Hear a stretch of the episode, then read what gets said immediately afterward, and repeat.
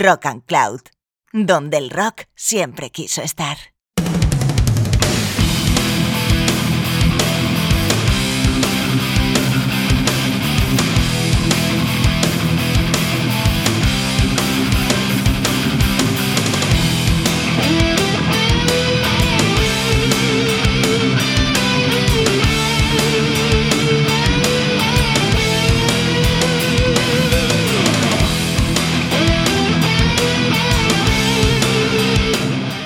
Bienvenidos a todos a una nueva entrega de tu programa de heavy metal aquí en Rock and Cloud. Esto es Hard Road y yo soy David González.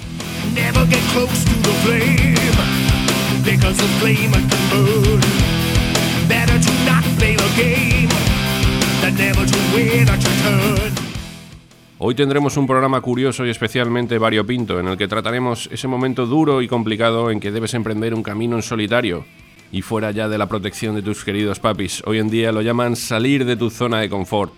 Todo este rollo que te estoy soltando, trasladado a la música, por supuesto al metal, nos hace encaminarnos a esos miembros de grandes bandas que por unas circunstancias o por otras deben salir del grupo con el que han conseguido gran fama y sobre todo en algunas ocasiones muchísimo dinero. Unos con grandes triunfos, otros con sonoros fracasos. Acompáñanos en esta historia de Winners and Losers. Comenzamos.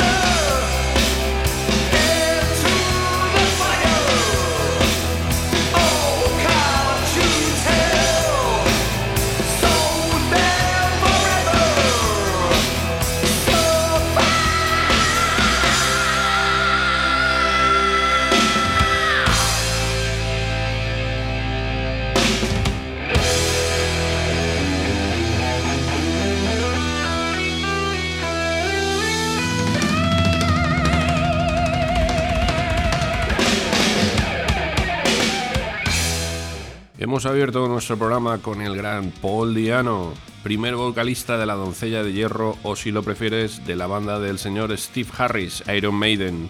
Para muchos era un punky en una banda de heavy metal. Su actitud sobre el escenario, sus formas, su rango vocal y sobre todo su falta de profesionalidad en la mayoría de ocasiones marcaron claramente esa corta etapa en la banda. Dos majestuosos discos, Iron Maiden en el año 1980 y solo un año después el fantástico Killers. Posteriormente sacó un disco como Diano en el año 84 y ya después lanzó su proyecto Battlezone, del que hemos escuchado su tema Children of Madness, que también da título a su segundo trabajo, año 1987. Posteriormente, en los 90, su nuevo proyecto pasó a llamarse Killers, una carrera muy inconsistente y en que seguramente ha pecado de no querer avanzar más allá de la etiqueta de ex de Iron Maiden. En los últimos años, por desgracia, las noticias sobre Paul Diano han ido casi siempre más enfocadas en su lamentable estado de salud que en lo meramente musical. Y hablando de Iron Maiden, vamos a continuar nuestro viaje con otro de sus vocalistas. Se trata del señor Blaze Bailey, y caso absolutamente antagónico respecto al señor Paul Diano una dilatadísima carrera y siempre con la idea de no vivir de las rentas del pasado. Tras dos LPs con La doncella de hierro, uno en 1995, el X Factor, y para mí personalmente uno de los mejores y más completos trabajos de Maiden, a pesar de que seguramente me van a decir de todo por, por decir esto. Y otro tres años después con el Virtual Eleven, algo más irregular que ese fantástico X Factor que te lo recomiendo porque es un disco que con el tiempo realmente ha ganado como, como el buen vino. Sin embargo, tras la vuelta de Bruce Dickinson a la banda en el año 2000 y su salida por la puerta de atrás, comenzaría la dignísima carrera del señor Blaze, con un discazo tremendo denominado genéricamente Silicon Messiah. Nos vamos a quedar en esta ocasión con su trabajo del año 2004 denominado Blood and Belief, en el que Blaze nos desgrana temas plenos de rabia y pasión por el metal, como muestra el corte número 4, Life and Death. Este es Blaze.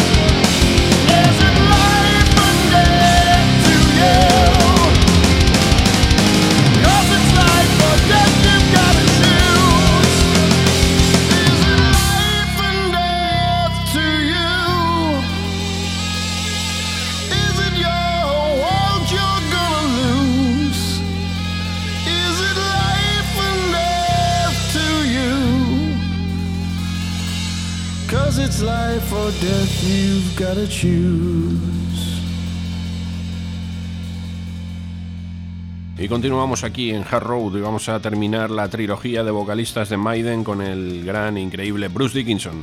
En un principio llamado Bruce Bruce cuando estaba con los Samson y posteriormente ya como Dickinson a su llegada a Maiden para poner la voz a uno de esos LPs que marcan a una banda, un estilo y por qué no decir a toda una época.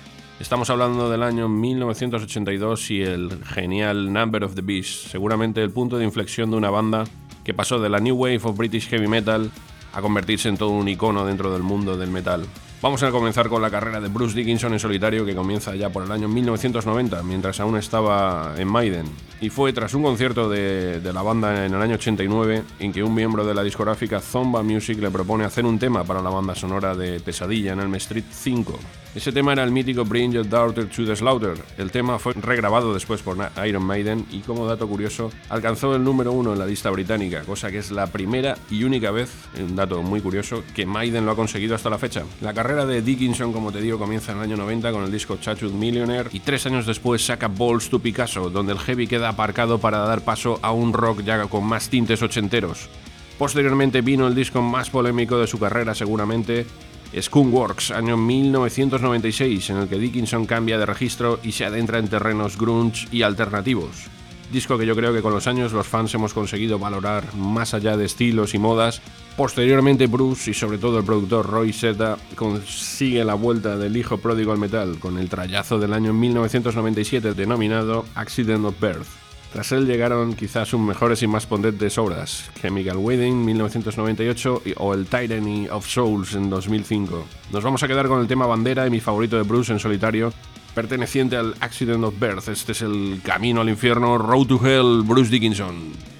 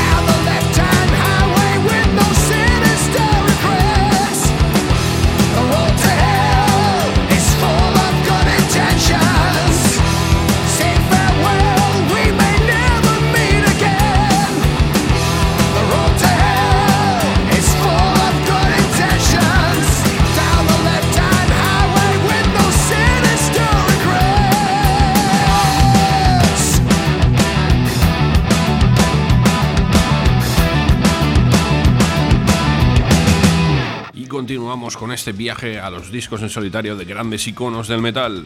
Esta vez es turno de todo un clásico. Si hablamos de heavy metal hay que hablar sin duda de Judas Priest. Y si hablas de estética genuinamente metalera, la imagen icónica de Rob Halford, encuerado, lleno de remaches y con su gorra sobre una moto, seguramente está en el subconsciente de todo buen metalhead. Halford fue vocalista de Judas Priest desde 1974 con su disco debut hasta el año 1990 con el tremendo Painkiller.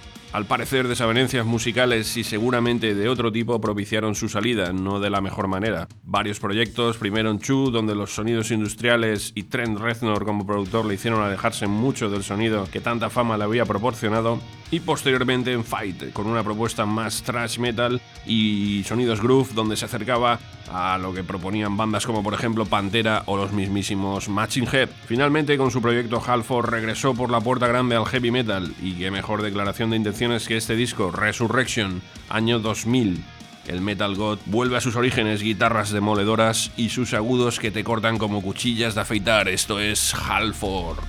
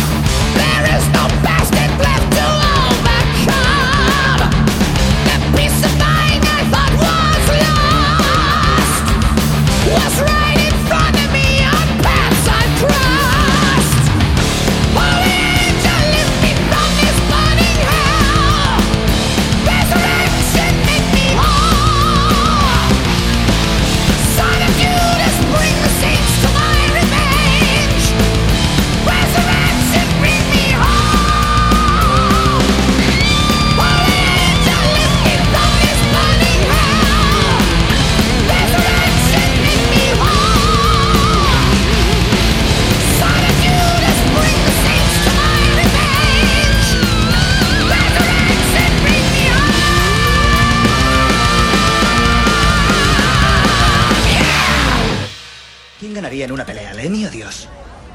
Lemmy. Eh, Dios. no, imbécil, era una pregunta con trampa. Lemmy es Dios. ¡Ah, hombre! ¡Largo de aquí! Vale, ¡Fuera vale, de mi está bien, vista! ya me voy.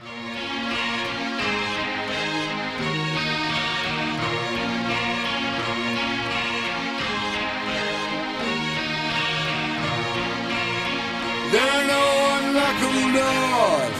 There are no unwinnable wars. Songs.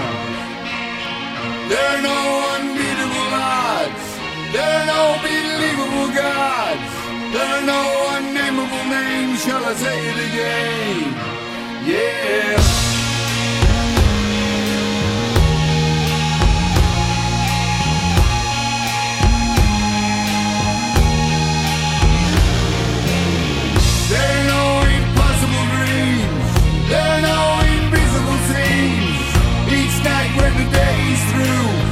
I much. I just want you.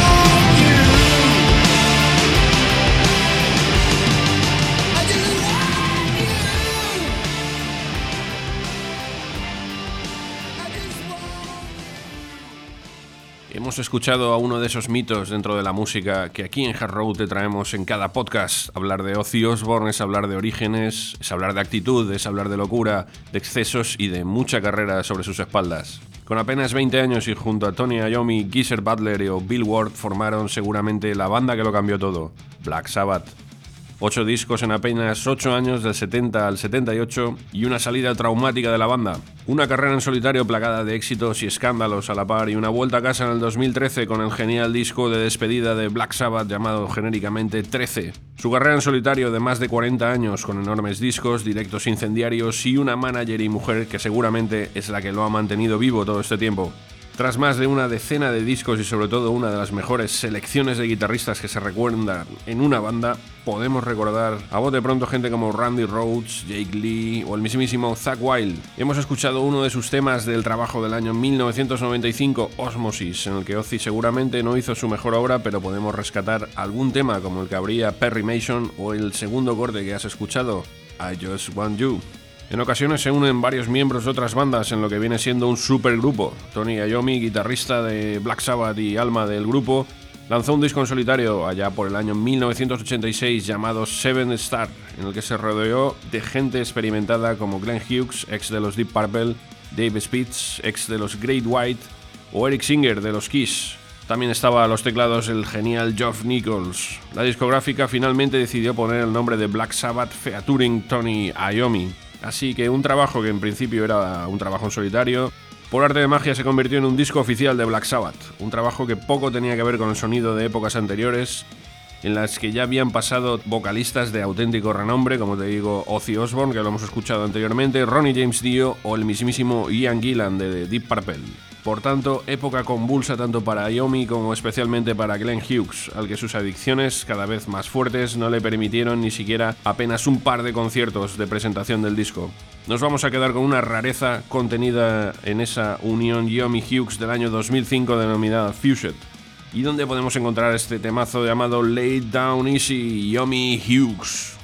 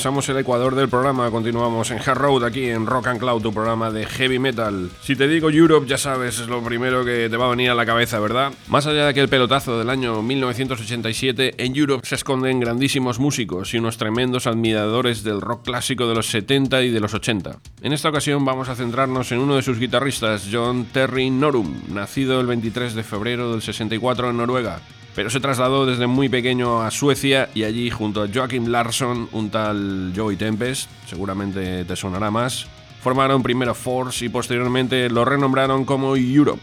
Tres discos del 83 al 86 y claras discrepancias con la banda para el enfoque tan comercial que estaban adoptando forzaron su lamentable salida. Posteriormente lanza una carrera en solitario con siete discos, varios directos y grandísimas colaboraciones hace de su propuesta algo muy, muy interesante. Nos vamos a quedar con para mí su mejor disco y de nuevo volvemos con un inconmensurable Glenn Hughes a las voces. Año 1992, te recomiendo este discazo, Face the Truth, siete temas con The Voice of Rock y uno incluso con Joey Tempest. Nos quedamos con el tema que abre el LP y que da título al mismo, Face the Truth, John Norum.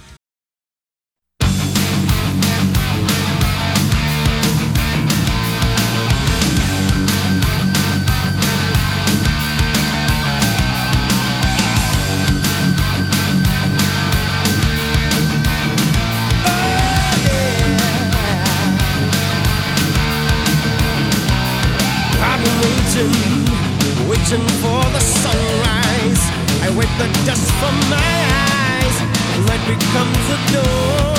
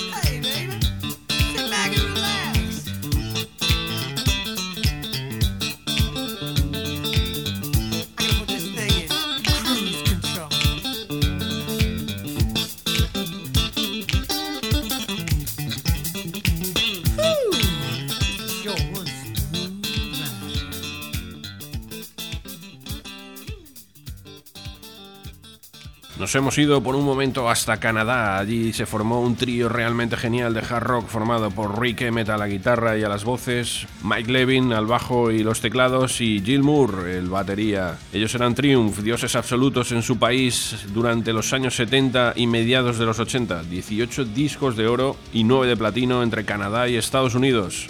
Para muchos etiquetados como rock de carretera, para otros como rock de estadio en cualquier caso, obras como Rock and Roll Machine, Allied Forces, Never Surrender ya forman parte de la leyenda y el legado de Canadá por parte de estos tres músicos absolutamente increíbles. Nos hemos ido al año 1988, donde las discrepancias musicales entre Rick Emmett y los otros dos miembros ya eran insalvables. Finalmente, la salida de Emmett de la banda casi supuso su final. Un disco más en el año 1992 llamado Edge of Excess y el fichaje del guitarrista Phil Shenidis nada pudo hacer para evitar un final que se veía venir. Hemos escuchado el primer trabajo de Rick Emmett en solitario, Absolutely, año 1990, y el tema que abría ese trabajo, Drive Time.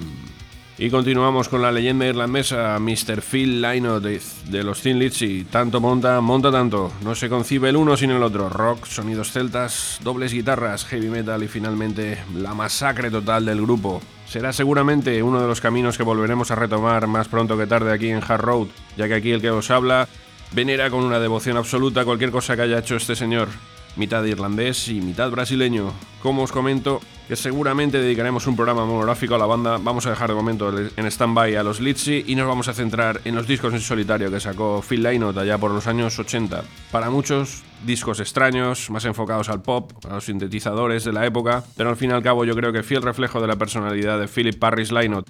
Vamos al año 1980, solo in Soho y año 1982, ambos cuando aún estaba inmerso en los discos y giras con Thin Lizzy. Un Phil Lynott muy agotado y desdibujado por culpa de sus adicciones nos brinda unos trabajos con sonidos electrónicos, new wave o incluso coqueteando con el reggae.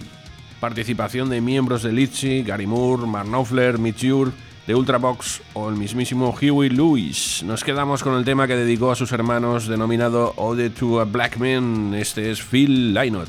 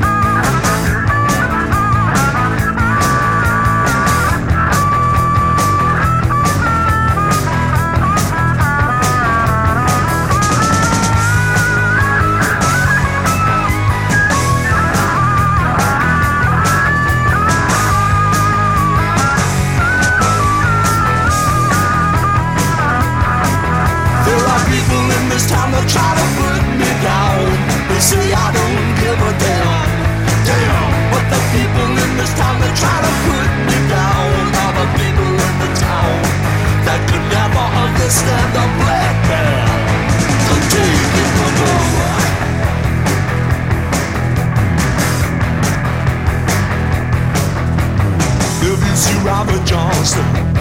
Tell him I hear. You too, Robert Marley. Robert Mugabe. If you see Malcolm, tell him I'm vexed. Vexed. If you see Jimmy, Jimmy Hendrix. If you see my bride eye, well, tell, tell him it's clear. I've been living on the wrong side,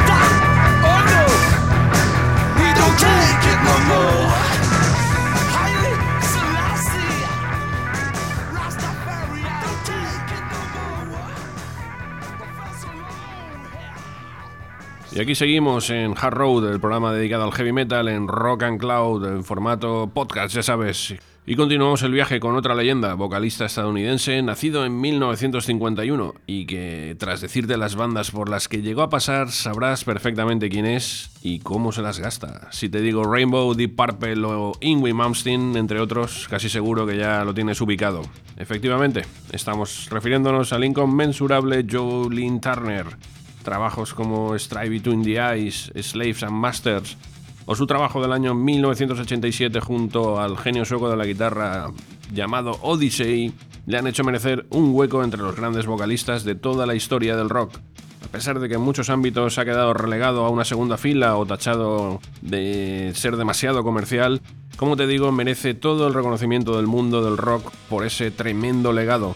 Otro día contaremos sus innumerables proyectos y colaboraciones, entre otros destacaría el Hughes Turner Project, junto a otro incombustible que ya ha sonado aquí varias veces, Glenn Hughes. Vamos a viajar hasta el año 2001 y su trabajo Slam, y nos vamos a quedar con el corte número uno que abre ese CD con un tema de puro y duro rock and roll, con esa magia que solo este caballero sabe darle, Bloodsucker, este es el chupa sangre, Julian Turner.